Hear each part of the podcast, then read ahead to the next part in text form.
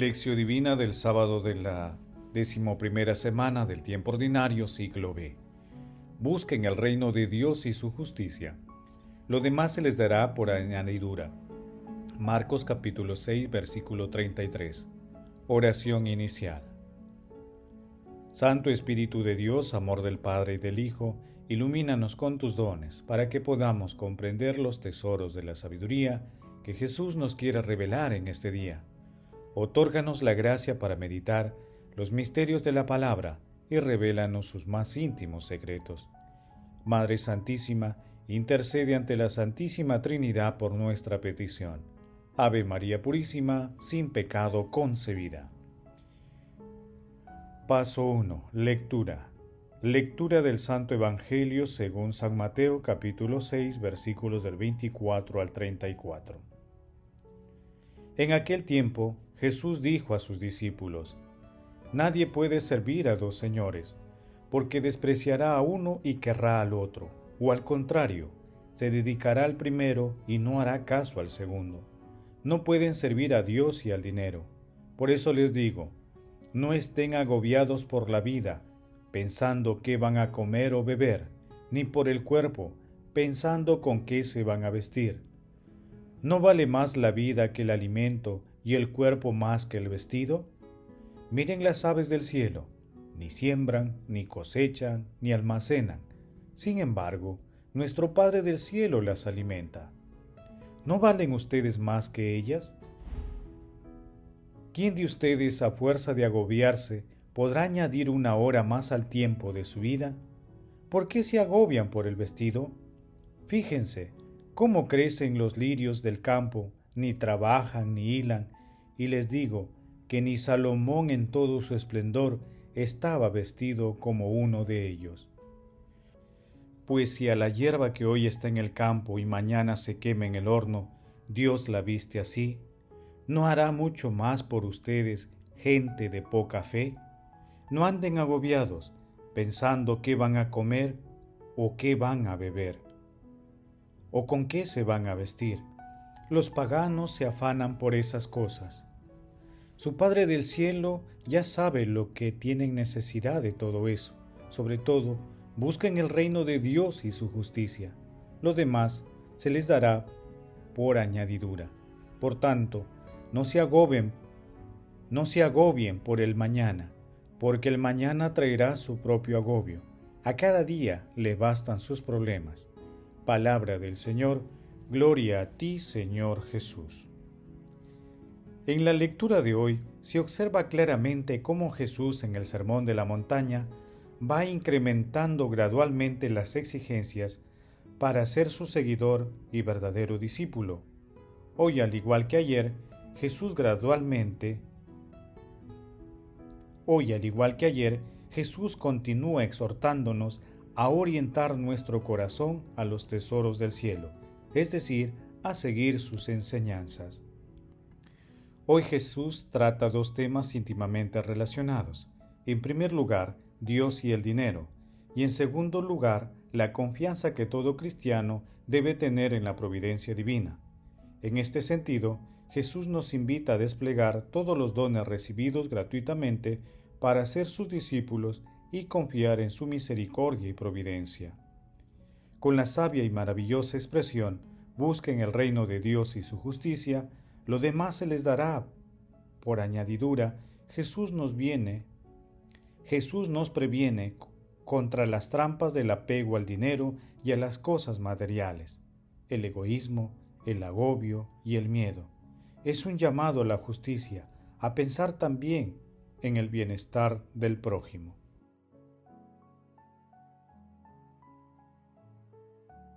Paso 2. Meditación.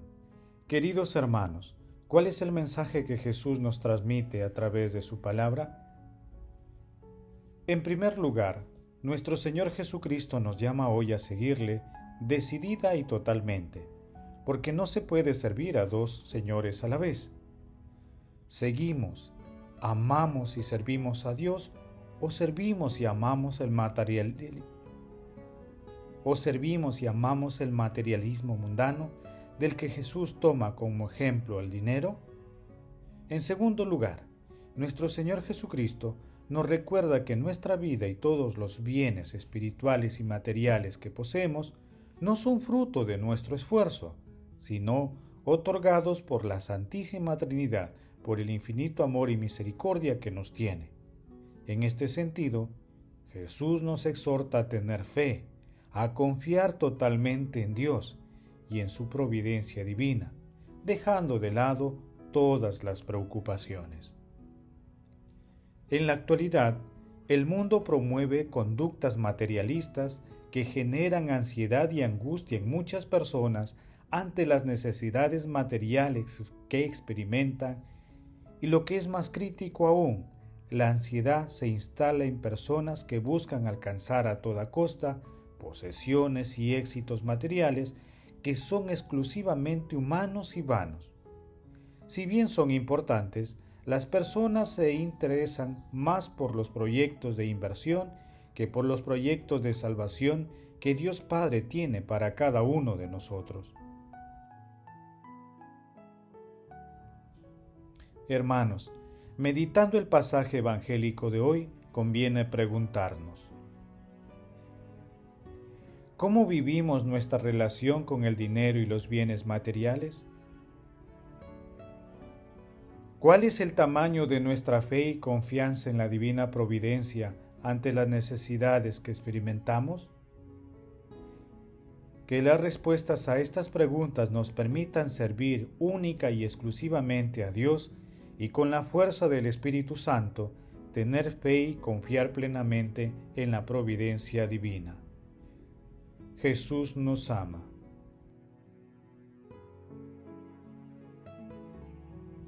Paso 3.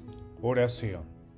Padre eterno, Padre celestial, envíanos tu Santo Espíritu para que nos entreguemos de manera confiada y totalmente a tu divina providencia. Amado Jesús, te suplicamos envíes tu Espíritu Santo para fortalecer nuestra fe y confianza plena en tu amor y misericordia. Espíritu Santo, otórganos la inteligencia para que nuestro corazón esté siempre orientado a amar y perdonar al prójimo, así como a la realización de obras de misericordia inspiradas en nuestro Señor Jesucristo. Amado Jesús, por tu infinita misericordia, lleva contigo a todos los difuntos de todo tiempo y lugar, muéstrales el excelso rostro de tu amor.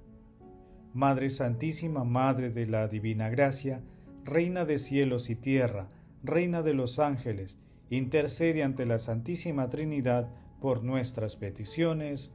Amén. Paso 4. Contemplación y acción. Contemplemos a Dios con un texto de San Luis Don Orione. Oh divina providencia, nada es más amable ni adorable que tú, que alimentas maternalmente al pájaro del aire y la flor del campo, a los ricos y a los pobrecitos, Tú abres los caminos de Dios y realizas los grandes designios de Dios en el mundo.